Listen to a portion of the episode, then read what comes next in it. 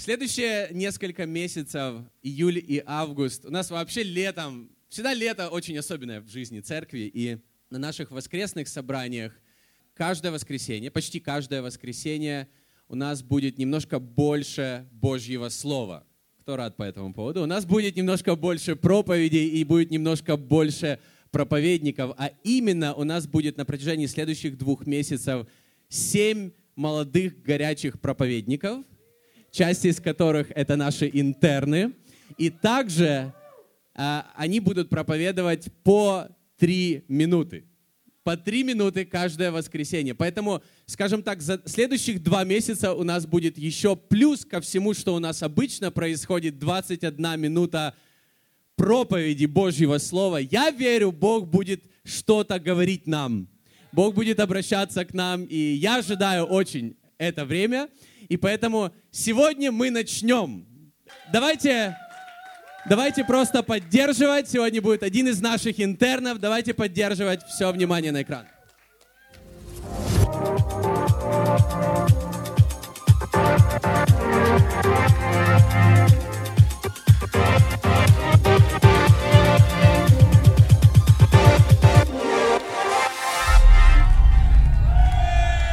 Всем привет! Добро пожаловать!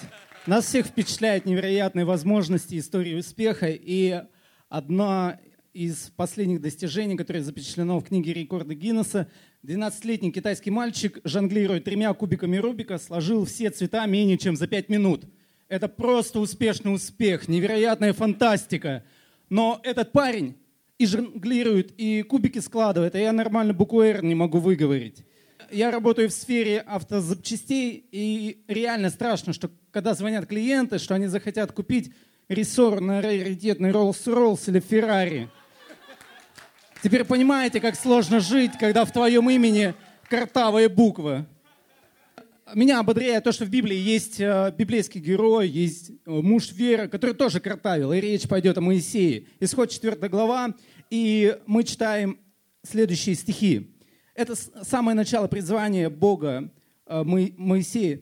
И сказал ему Господь, что это в руке у тебя? Он отвечал, посох. Господь сказал, брось его на землю. И он бросил его на землю, и посох превратился в змею, и Моисей побежал от него. У Моисея был посох, потому что он был пастухом. Но египтяне не уважали пастухов, и для них это не имело никакого авторитета.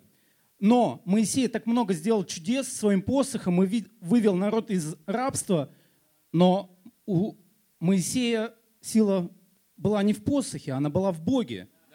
И то, что люди считали незначимым, Бог это использовал и сделал так много чудес через Моисея.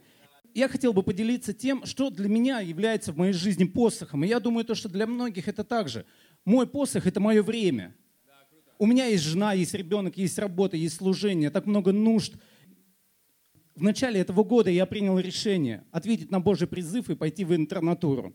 И я верю в то, что эти несколько часов в неделю, они, Бог произведет невероятный плод в Царстве Божьем. У нас есть что-то в руке. И, возможно, ты думаешь, что это что-то незначительное. Но это призвано к большему. Бог может наделить это силой. И того, что мы прочитали, я вижу два практичных шага. Первое, у Моисея была личная встреча с Богом, и нам нужны личные взаимоотношения с Иисусом.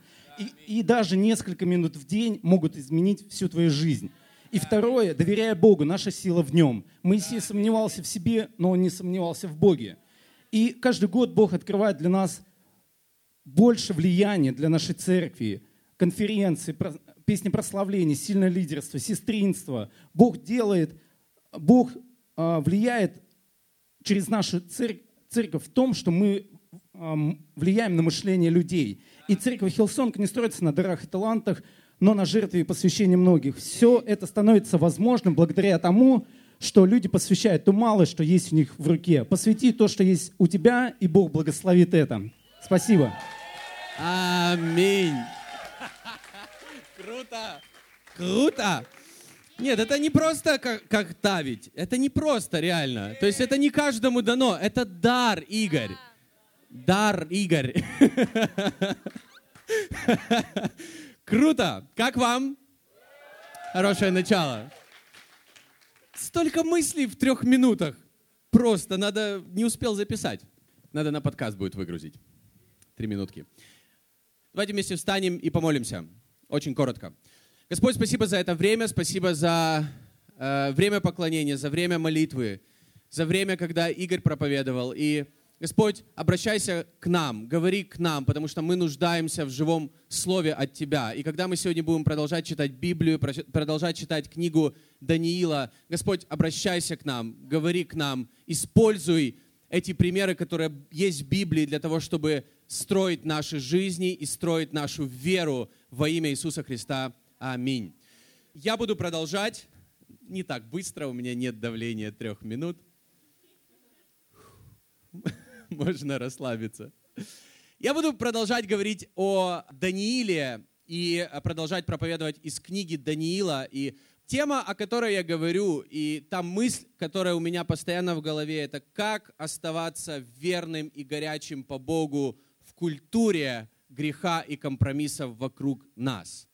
Как мы можем быть такими людьми? И в эти две недели я, э, у меня просто по какой-то Божьей благодати я побывал на нескольких матчах Э, во время чемпионата мира, не в Москве, а в других городах. И я хочу сказать, друзья, то, какие футбольные болельщики из разных стран, то есть это не зависит от культуры, в которой мы есть, но футбол, он настолько показывает, какими люди могут быть. И особенно на футбольном стадионе мало кто может просто стоять или сидеть и наблюдать за всем происходящим. Но все такие горячие, все настолько поддерживают, все себя ведут, вот знаете, как обычно они себя не ведут. Я люблю футбол, но футбол не изменяет жизни людей. Из-за чемпионата мира, конечно, у нас немножко изменилось тут все в Москве. Там дороги сделали, и в России также пару стадионов построили. Это все классно, но футбол не, не изменяет жизни людей. Но я люблю Бога. И я так же, как и на, по поводу футбола, я не могу быть в церкви, я не знаю, как вы. И я не хочу сейчас, знаете, э, сказать, что кто-то не в порядке, если кто-то не такой, как я, мы все разные. Но я не могу быть в церкви и просто, знаете, сидеть, как будто все нормально и не участвовать во всем, что происходит. Во время поклонения, во время молитвы, во время проповеди. Я не могу просто сидеть, потому что это касается меня и других людей. И это также по поводу победы в жизни других людей, которая может быть благодаря Иисусу Христу. И это место, где жизни людей на самом деле могут расти в Боге. Вера людей может расти из-за Божьего Слова. Поэтому культура, в которой мы живем, и многие другие люди живут в других странах, это когда люди, культура, которая диктует нам, как нам нужно быть в церкви. То есть в церковь нужно приходить и быть тихим, спокойным, знаешь, без участия во всем, что происходит, просто наблюдательным – я верю, это культура, которую нам нужно менять, потому что мы являемся церковью. Нам не нужно церкви говорить, как нам нужно приходить в церковь. Мы приходим в церковь, и мы являемся церковью. И мы реагируем на все, что происходит, потому что это касается нашей веры, это касается нас, когда это касается Бога, в которого мы верим. Аминь. Поэтому я хочу просто приободрить нас всех. Давайте всегда не будем безучастными в церкви мы, когда в церкви, давайте будем сидеть и ожидать Слова. Давайте будем на поклонении поднимать руки в знак смирения, в знак доверия Богу. Давайте будем участвовать во всем, что есть, потому что это касается нашей жизни. Это может влиять на нашу жизнь. В прошлый раз мы читали книгу Даниила, и мы закончили на... Э, мы прочитали только первую главу. Мы успели только первую главу за две проповеди, и мы закончили на том, что Бог благословил вернее, Навуходоносор, но Бог через этого царя благословил Даниила и его друзей, и Бог благословил их тем, что там говорится, они были в 10 раз мудрее, умнее и во всяком деле в 10 раз превосходили всех самых лучших людей в Вавилоне. А Вавилон это была самая большая столица э, в древнем мире. Это был огромный мегаполис в древнем мире и они превосходили всех в 10 раз, Даниил и его друзья. Это то, как заканчивается первая глава. Но со второй по четвертую главу мы читаем и мы видим э, о том, как было или что было дальше в их жизни при правлении царя Навуходоносора, потому что дальше с пятой главы рассказано о другом царе, при котором был Даниил, и потом говорится еще об одном царе, при котором был Даниил, и мы об этом будем говорить в следующий раз. Но сегодня я хотел бы, чтобы мы посмотрели, то есть мы сегодня не будем так детально смотреть там, на каждый стих, но я хотел бы, чтобы мы увидели их жизнь при царе Навуходоносоре в Вавилоне, вот со вторую по четвертую главу, поэтому я большую часть я просто перескажу, какие события были там, но я верю, что нам нужно что-то увидеть, что Бог показывает нам, что было со второй по четвертую главу в контексте. Поэтому я очень прошу в следующие 30 минут, давайте постараемся свое внимание направить на жизнь Даниила и, и что происходило вокруг них, потому что их жизнь была влиятельна, несмотря на то, что они были в рабстве,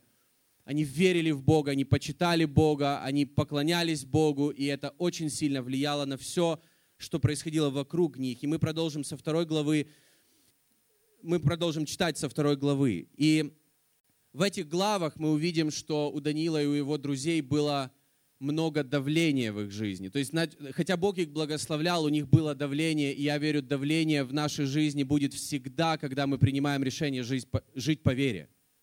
У нас будет давление, когда мы принимаем решение любить Бога и ставить Его на первое место в своей жизни. У нас будет всегда давление в этом плане. У нас будет какое-то давление, какой-то стресс, какое-то, знаете, что-то, что будет против этого. Мир будет против этого. Культура вокруг нас будет против этого всегда. Но что мы можем делать в ответ? И Даниил, и вот книга пророка Даниила, она показывает нам простые вещи, которые делал Даниил, и что помогало ему оставаться в этой культуре горячим по Богу, любить Бога, поклоняться Богу, жить по вере. И все эти Божьи обещания, которые Бог дает, это было в его жизни, Божья сила, Божья благодать, Божья поддержка, Божье благословение. Я верю, это может быть в контексте твоей жизни, в каком этапе ты бы не находился, или, возможно, в каком давлении ты бы не был сейчас. И стресс или давление, или какие-то трудности, или даже безвыходные ситуации, к сожалению, из-за них мы можем остывать в Боге, мы можем отходить от веры или идти на какие-то компромиссы. Но вопрос, а где Бог в эти моменты? Возможно, Он рядом с нами, и, возможно, Он ближе, чем мы думаем, и, возможно, Он, Он готов и может нас поддержать в эти моменты. Поэтому не стоит сдаваться. Аминь. Итак, Даниила, вторая глава. И я хотел бы немножко более подробно остановиться на некоторых местах из этой главы, и потом мы продолжим третью и четвертую главы. Данила, вторая глава, она начинается с того, что царю Навуходоносору снится сон, и он, и он не знает его значения. Он собирает всех своих мудрецов, и он говорит им, мне приснился сон, он очень смутил меня, мой дух, но э, я не знаю значения, и мне нужно, чтобы кто-то из вас рассказал, что он обозначает, но помимо того, что он их попросил объяснить сон, он сказал, я не буду рассказывать вам сон, вы мне должны рассказать мой сон и потом рассказать значение. И все мудрецы сказали, царь, никто никогда такого не просил, чтобы мы такое сделали, но царь решил их подбодрить, добавить им немножко давления и сказал, если вы этого не сделаете, все вы будете порублены на куски. Они говорят, царь, никто этого не делал, уже такой пот идет, знаете, у людей, и, и он говорит, нет, вы, вы должны это сделать, потому что вы меня обманете, тогда я узнаю, что точно вы говорите мудрость, если вы расскажете сон и расскажете его значение. И, и никто не мог этого сделать, и царь принял указ, чтобы убить всех мудрецов в Вавилоне, но среди них был Даниил и его друзья. И Даниил узнает об этом, когда уже решение было принято. И вот я хотел бы, чтобы мы обратили внимание на то, что делал Даниил когда он узнал об этом, что он делал под давлением. Он не обиделся, он никого не обвинял, он не сдался, но он решил что-то сделать, и каждому из нас нужно знать, что делать под давлением. Аминь. Когда я читал, это Данила 2 глава с 16 по 23 стих, на самом деле очень простые вещи, но настолько в них есть сила, я верю, это кому-то сегодня поможет пройти тот сезон, в котором вы сейчас есть как победитель во имя Иисуса Христа. Давайте читать вместе. Данила 2 глава 16 стиха. «И Даниил вошел и упросил царя дать ему время. и он предоставит царю толкование сна. И Даниил пришел в дом свой и рассказал дело Анании, Мисаилу и Азарии, товарищам своим, чтобы они просили милости у Бога Небесного об этой тайне, дабы Даниил и товарищи его не погибли с прочими мудрецами вавилонскими. И тогда открыта была тайна Даниилу в ночном видении, и Даниил благословил Бога Небесного. И сказал Даниил, да будет благословенно имя Господа от века и до века, ибо у него мудрость и сила. Он изменяет времена и лета, не злагает царей и поставляет царей, дает мудрость мудрым и разумение разумным. 22 стих. Он открывает глубокое и сокровенное, знает, что во мраке и свет обитает с ним. Славлю и величаю Тебя, Боже, отцов моих, что Ты даровал мне мудрость и силу и открыл мне то, о чем мы молили Тебя, ибо Ты открыл нам дело царя. Я хочу здесь остановиться и просто обратить внимание на те вещи, которые делал Даниил, то есть когда, когда было огромное давление в его жизни, то есть его жизни, жизнь его друзей, она просто висела на волоске, потому что уже было принято решение убить всех. И он, он как-то, он не отреагировал, он, он, он, знаете, как будто знал, что нужно делать. И он, первое, что он сделал, он пошел и попросил дать ему время – он попросил, он попросил царя дать ему время, чтобы он попробовал решить эту неразрешимую проблему. Первое, что я для себя вынес, он попросил дать ему время. И то, что мы можем для себя вынести, что иногда, когда есть какой-то стресс или есть какие-то ситуации, несправедливые ситуации по отношению к вам, не спешите осуждать. Потому что когда мы спешим осуждать, мы ничего не меняем этим или не спешите обвинять всех Бога и, и ситуации. Просто не спеши. Иногда нужна какая-то мудрость, чтобы перед принятием важного решения, которое просто изменит, возможно, все в вашей жизни, подождать неделю, когда вот этот стресс немножко уйдет, или когда первые эмоции, они пройдут. Я этому научился в своей жизни, особенно в принятии самых важных решений – лучше немножко больше подождать. Возможно, через одну неделю или через один месяц ты посмотришь на ситуацию другими глазами. Поэтому что мы делаем под давлением? Возможно, нам нужно просто оставить все, не делать поспешных выводов, не наговорить лишнего, а просто пойти домой и, знаете, доверить это Богу на время и потом вернуться к этой ситуации и что-то сделать. И он попросил дать ему время, и царь дал ему время – Второе, что он сделал, он пошел в свой дом, говорится. Он пошел в свой дом. Куда ты идешь в первую очередь, когда у тебя проблемы? И я не хочу говорить только о наших физических домах, но давайте поговорим буквально минуту о Божьем доме. О Божьем доме, о церкви. Иногда люди думают, что сначала нужно решить все свои проблемы, а потом вернуться в церковь или вернуться домой – но когда мы говорим «добро пожаловать домой», это не для тех людей, у которых уже нет проблем, которые решили проблемы, это для всех людей. Аминь. Поэтому иногда люди думают, что церковь это для верующих людей. Я хочу сказать, церковь это для всех людей. Церковь она для грешников. Церковь она для верующих людей. Церковь для тех, кто может сегодня в воскресенье пригласить Иисуса в свою жизнь, и это изменит вечность для Него на небесах. Это также для людей, которые растут в Боге. Это также для людей, которые отвечают на призыв Бога. Это для всех людей. Абсолютно. И нам не нужно идти в душ, когда мы чистые. Нам нужно идти в душ, когда мы грязные, и Бог очищает нас, в Библии говорится, через Его Слово. Я верю, Он очищает наше сердце во время поклонения, во время причастия. Нам не нужно приходить идеальными к Богу. Мы приходим такие, какие мы есть. И я верю, что дом — это именно то место, куда нужно возвращаться. Таким, какой ты есть. Я не то чтобы ободряю нас, знаете, жить как угодно и потом приходить в церковь. Нет, не об этом речь но речь о том, что дом – это то место, куда ты можешь приходить в любом состоянии. И даже когда у тебя неразрешимые проблемы, это то, что было в жизни Даниила. Я верю, что люди, которые живут именно с таким же принципом в своей жизни, что бы у них ни происходило, они приходят, они бегут в Божий дом, чтобы праздновать победы в своей жизни. И они бегут в Божий дом, когда у них огромные проблемы в жизни. И это делает нас семьей, потому что мы друг за другом, мы можем поддерживать друг друга во все сезоны. Аминь. Третье, он рассказал своим друзьям, которые поддержали его в молитве. он пришел домой и рассказал троим друзьям, которые поддер... и он попросил их молиться, они молились о нем. Есть ли у тебя такие люди? Когда мы говорим о коннект-группах, это первое, что я представляю, это друзья, которые за тебя, это твой тыл, это твоя духовная поддержка.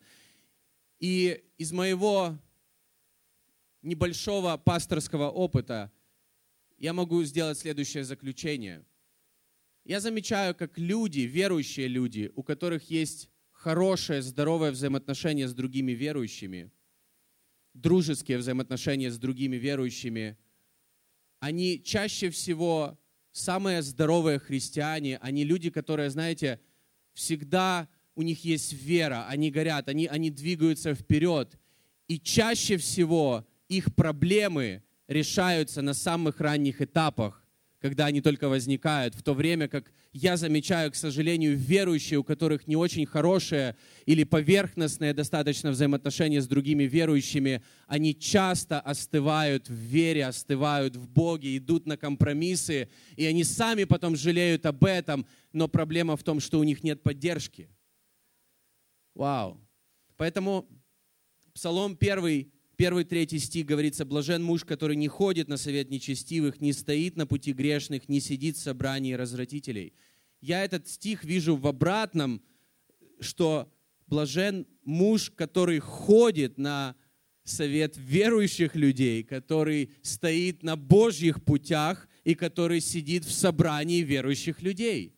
Я так вижу свою жизнь, и, я, и, и это не то, чтобы, знаете, я чем-то лучше, чем другие люди, но просто я могу принимать правильные решения в сложные моменты, которые будут давать мне правильные ответы, которые будут помогать мне двигаться дальше, что бы там ни происходило. Второй стих, Псалом 1 говорится, «Но в законе Господа воля Его, и о законе Его размышляет Он день и ночь, и он будет как дерево, посаженное при потоках вод, которое приносит плод свой во время свое, и лист которого не вянет, и во всем, что он не делает, успеет». Аминь. И когда я смотрю на наши коннект-группы или думаю о коннект-группах, для меня это, как знаете, вот здесь говорится о дереве, которое приносит свой плод во время свое, дерево, которого лист не вянет, дерево, которое, знаете, крепко стоит в земле. И часто мы думаем об этом дереве, что у него, у него корни питаются э, водой, у него корни питаются чем-то, что дает ему силу, этому дереву. Но также я просто представляю лес – и я верю, я верю, церковь — это как лес, много деревьев, которых корни переплетены друг с другом, и которые попробую вырвать с корнями. Потому что дерево, которое стоит одно, его легко, знаете, победить, его легко вырвать, но дерево, которое в лесу, не так-то просто. И я верю, это о твоей жизни, когда в твоей жизни есть люди, которые с тобой, которые за тебя, которые вместе с тобой во все сезоны, во всех ситуациях. Четвертое, он попросил их молиться о милости Бога. Он надеялся на милость Бога. И это, казалось бы, так просто. Но я хочу обратить внимание на то, что уже в этот момент у Даниила был статус. Он был самым мудрым человеком на земле. О, вернее, ну, на земле, в государстве, в Вавилоне. Царь его благословил. Они были мудрее с друзьями всех остальных. Но в этот момент, сложный момент – он не надеялся больше на свою мудрость, чем на Божью милость. Он надеялся на Божью милость, и он попросил их молиться о милости, а Бог дал ему мудрости, чтобы понять этот сон. Поэтому нам нужна милость в первую очередь от Бога. Милость — это доброе отношение Бога к нам. Это добрые дела Бога к нам. Это Его милосердие, это Его любовь. А благодать, и мы говорим, мы живем по благодати, благодать – это незаслуженная милость. Это милость, которую мы не заслужили, это милость, которая дана нам не из-за наших дел. И мне нравится, что он попросил молиться о милости с такой ревностью, молитесь о милости, как будто он был уверен, что у Бога есть эта милость по отношению к Нему. И я верю, мы можем также приходить к Богу и надеяться на Его благодать из-за жертвы Иисуса Христа. И апостол Павел э, в Евреям 4 главе 16 стихе, он говорит, «Посему да приступаем с дерзновением к престолу благодати, чтобы получить милость и обрести благодать для благовременной помощи». Тогда, когда нам, нам нужна, мы можем приходить к престолу благодати. И вот что мне нравится, здесь говорится, с дерзновением мы можем приходить, то есть со смелостью, с решительностью. Как это? Как мы можем приходить решительно? Как мы можем приходить со смелостью? Не тогда, когда мы думаем, а могу ли я прийти или не могу прийти. Я могу прийти, потому что Христос умер за мои грехи.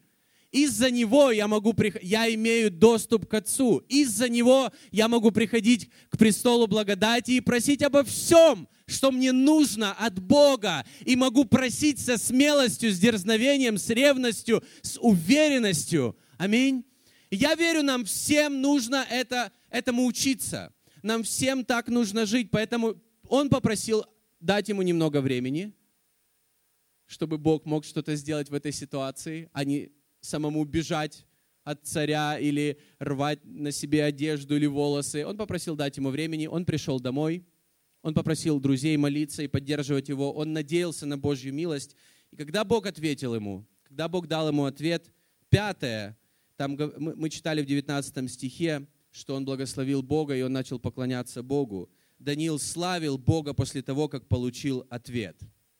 И я думаю, что иногда верующие люди, они не хотят поклоняться Богу, потому что, знаете, как будто пренебрегают или забывают о том, а что Бог сделал для их жизни. Потому что когда мы помним, что Бог сделал для нас, когда, это, когда мы это хорошо помним, когда мы это хорошо знаем, это толкает, подталкивает нас поклоняться Богу и воздавать Ему всю славу и честь. Аминь.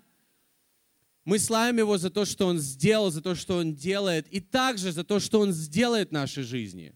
Поэтому поклонение, оно, когда мы поднимаем руки, возможно, для кого-то странно, почему мы в церкви поднимаем руки, но это, это, как знаете, это наше доверие Богу, это наше смирение перед Богом, это наше Бог, Тебе вся слава и хвала, и мы доверяем всю свою жизнь Тебе, мы надеемся на Тебя. Даниил, он надеялся больше на милость Бога, чем на свою мудрость, поэтому после этого он побежал славить Бога. И я верю, это, это вот то, что было, и то, что Бог делал в жизни Даниила, Бог будет делать в жизни каждого человека, который также относится ко времени поклонения в церкви, когда мы бежим славить Бога не только за все, когда, когда мы хорошо чувствуем, но и когда плохо – во все, во все сезоны мы можем воздавать Ему славу и честь, потому что Он этого достоин. Аминь. И это и делает нас верующими людьми, потому что мы знаем, кто Он.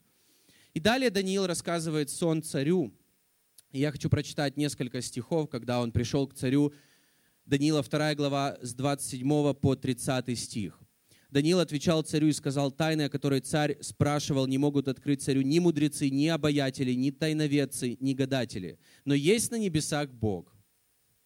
Но есть на небесах Бог, открывающий тайны, и Он открыл царю Навуходоносору, что будет в последние дни. Сон твой, видение главы твоей, на ложе твоем были такие. Ты, царь, на ложе твоем думал о том, что будет после сего. И открывающий тайны показал тебе то, что будет – а мне тайна сия открыта не потому, что я был мудрее всех живущих, но для того, чтобы открыто было царю разумение и чтобы ты узнал помышление сердца твоего. Мне нравится, как Давид, э, Даниил, извините, отвечает на Вуходоносору, и как он перед тем, как рассказать ему сон, он говорит ему, Бог, который на небесах, он открыл тебе то, что будет, потому что ты задавал Богу вопрос, а что будет после этого, и Он открыл тебе то, что будет, тебя это смутило. Но я знаю это, мне это открыто не потому, что я мудрее всех. Это его отношение, потому что по факту Даниил мудрее всех. Но это его отношение, он надеялся на милость Бога, получил мудрость Бога. Он говорит, не потому что я мудрее всех, но потому что Бог хочет через меня тебе послужить, чтобы ты кое-что узнал – о нем и о себе. И это, возможно, изменит твою жизнь. Какое крутое отношение.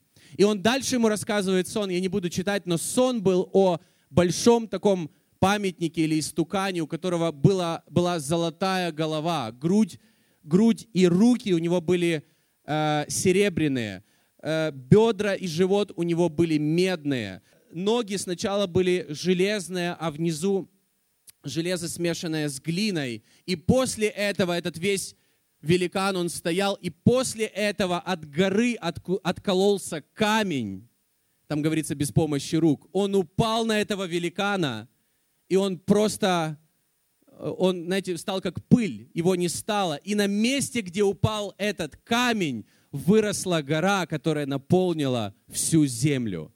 И далее Даниил, он объясняет, что это значит э, этому царю. Но смысл всего, что он говорит, он говорит о силе, о власти, о царствах, которые будут после него. Но самое главное, что есть царство, которое прибудет вечно. Царство Иисуса Христа, который стал краеугольным камнем, на котором построена церковь, которая сейчас по всей земле и которая ждет его пришествия, которая растет с каждым днем. Вау! И Бог ему тогда еще показал об Иисусе Христе. Он показал Бога, но он показал ему Иисуса как царя и Господа, который будет над всем которого царство будет не от этого мира, но оно будет прежде всего, оно будет важнее всего, и все царства, и все власти, они закончатся, но будет одно царство, которое будет вовек.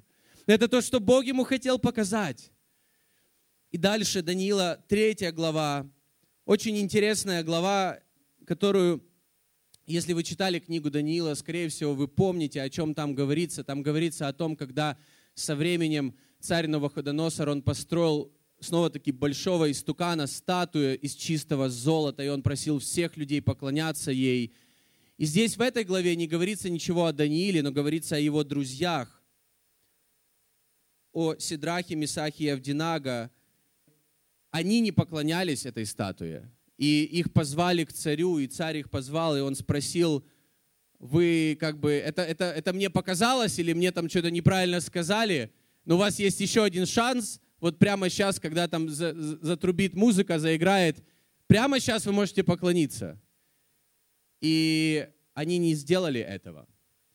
И поклонение, они сказали, мы не будем поклоняться, мы не будем поклоняться другим богам.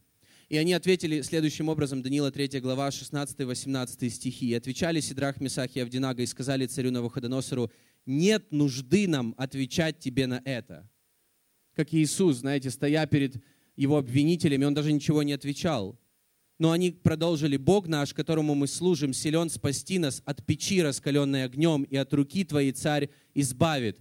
А царь, он построил огромную печь, и он сказал, что те люди, которые не поклонятся, они будут брошены в печь.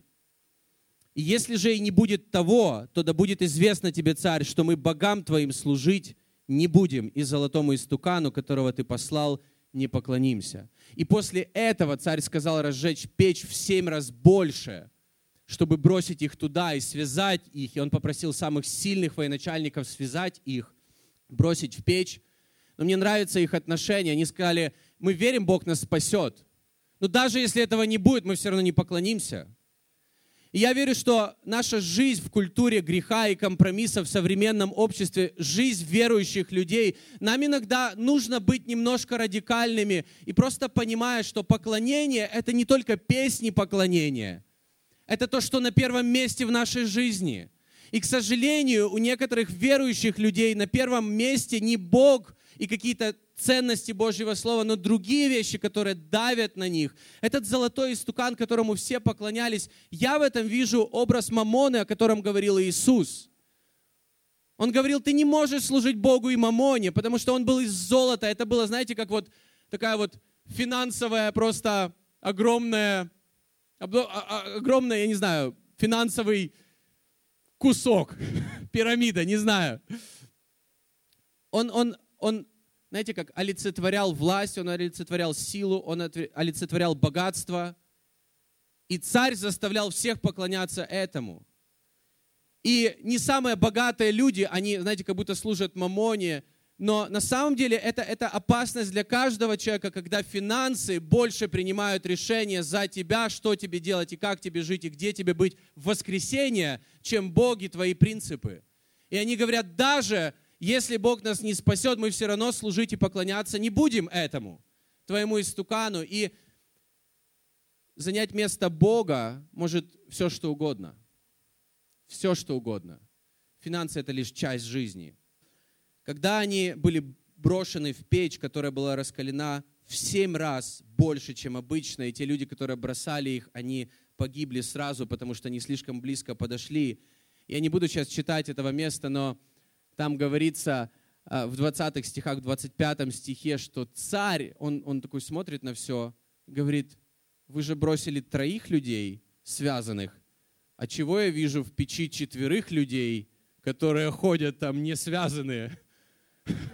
И он был в шоке. Он говорит, мы бросили троих Сидраха, Мисаха и Авдинага, но там четверо, которые не связаны. И он говорит, четвертый был похож на Сына Божьего. Вау! Это говорится в 25 стихе, стихе 3 главе. Вид четвертого подобен Сыну Божию. Мне интересно, как это подобен Сыну Божию, когда Бож... Бога никто не видел? Но там прямо говорится, что это был Иисус Христос, он был подобен Иисусу Христу. И дальше царь подходит, он говорит, выходите сюда, эй, трое, выходите сюда. И они вышли, и не было, знаете, на них даже не было, знаете, они даже не пахли дымом. Они вышли абсолютно невредимые. И Навуходоносор вновь прославил Бога и благословил этих троих. И сказал, и вы, издал закон, чтобы все, кто поклоняются Богу этих троих, чтобы их, им ничего никогда не было. Чтобы их почитали, потому что они, они поклоняются такому Богу. И Навуходоносор, и теперь я хочу, чтобы мы увидели это. Во второй главе он узнал Бога как царя, которого царство будет вовеки. Но в третьей главе он узнал Иисуса как Спасителя, который спасает нас даже от раскаленной печи. Он узнал Иисуса как царя, и он увидел Иисуса как спасителя. И далее четвертая глава, в которой царю Навуходоносору снова снится сон о дереве, большом дереве, которое выросло до небес, и все питались от этого дерева, и все птицы были под тенью э, этого дерева. Но потом оно было срублено, и остался только корень. Остался корень, и потом и потом он опять проснулся, и он попросил Даниила прийти, он попросил мудрецов объяснить, но только Даниил смог объяснить. И он говорит, царь, это то, что мне жаль это тебе говорить, но это то, что будет с тобой. Ты это дерево. Ты самый великий царь, который из ныне, из ныне живущих. Ты, ты тот, кто, знаешь, как у тебя вся власть сейчас на земле, это то, что Бог тебе дал. Но ты будешь как срубленное дерево, и он говорит, ты будешь ты потеряешь свой рассудок, и ты будешь какое-то время жить как животное. Ты будешь на поле питаться полевой травой, как валы. Царь это выслушал, и через 12 месяцев, и об этом говорит, через 12 месяцев он ходил по своему балкону, и об этом говорится в Даниила 4 главе 26 стихе. По прошествии 12 месяцев, расхаживая по царским чертогам в Вавилоне, Слушайте внимательно. Царь сказал, это ли не величественный Вавилон, который построил я и дом царства силою моего могущества и в славу моего величия? Еще речь сия была в устах царя, как был с неба голос. Тебе, говорит, тебе говорят, царь Навуходоносор, царство отошло от тебя. И в тот момент, когда он с гордостью посмотрел на все, что Бог дал ему, и сказал, это я построил, это я такой молодец – в тот момент, когда он говорил эту фразу в самом себе или вслух, в тот момент, когда он еще говорил эту фразу, это случилось. И он просто как безумный человек, он жил в поле. Но потом через много времени Бог дал ему, вернул ему разум. И когда Бог вернул ему разум, он прославил Бога. И он славил его до конца своей жизни. И там говорится, что Бог его благословил больше, нежели у него было прежде. И я хочу прочитать Даниила, 4 глава, 34 стих. Это последний стих о Навуходоносоре в книге Даниила. Говорится следующее. «Ныне я, Навуходоносор, славлю, превозношу и величаю Царя Небесного, которого все дела истинны и пути праведны, и который силен смирить ходящих гордо». И снова таки, когда он говорит о Боге, чьи пути праведны и истинны, царь праведности — это Иисус Христос. Тот, кто является истиной, это Он же. Он познал в четвертой главе, он познал Иисуса Христа как того, кто дает праведность людям, и тот, кто является истиной, и тот, кто смиряет тех, кто горд из-за себя. Поэтому, когда мы приходим ко Христу, или, и когда мы хотим жить с Богом в культуре, которая окружает нас, она, она подталкивает нас гордиться своими достижениями. Но я верю, нам нужно стремиться чему-то. Нам нужно стремиться к большему, но за все воздавать славу Богу. Потому что гордость — это то, что Бог опускает, но смиренных Бог поднимает. Это то, что было с Даниилом, и это то, что было с Навуходоносором. И в контексте вот этих трех глав, которые, о которых я сегодня говорил, я хотел бы увидеть, как вот эти простые вещи, которые делал Даниил и его друзья, когда он просто пошел домой, подошел к своим друзьям, попросил о нем молиться, когда он надеялся на Божью милость, когда он прославил Бога за то, когда Бог ему дал ответ, как это влияло на самого влиятельного человека в то время. Он узнал о Боге, и он узнал Бога лично. Это был целый процесс, это был целый путь, как, как он узнавал Бога, но я верю, что это образ того, какой является церковь сейчас – Даниил и его друзья, это, это как образ церкви сейчас, которая может влиять на самые влиятельные города, которая может влиять на самых влиятельных людей, которые не просто будут узнавать Бога, но они будут узнавать Его лично.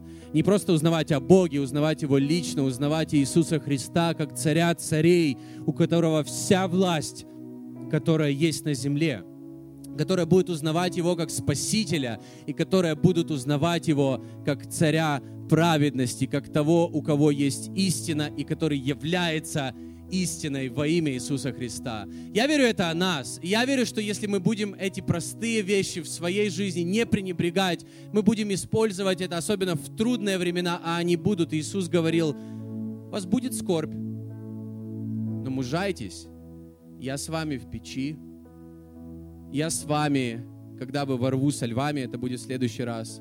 Я с вами всегда. Я с вами, только не отходите от моего слова. Я с вами, только не переставайте надеяться на меня. Не переставайте надеяться на меня, думая, что это вы своими силами. Нет, это Бог дает нам.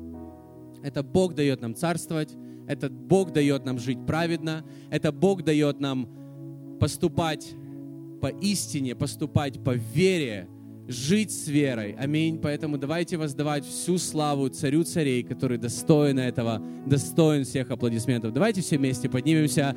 Давайте все вместе дадим громкие аплодисменты Богу, Иисусу Христу, царю царей. Давайте все вместе. Эй, не стесняйся, не стесняйся.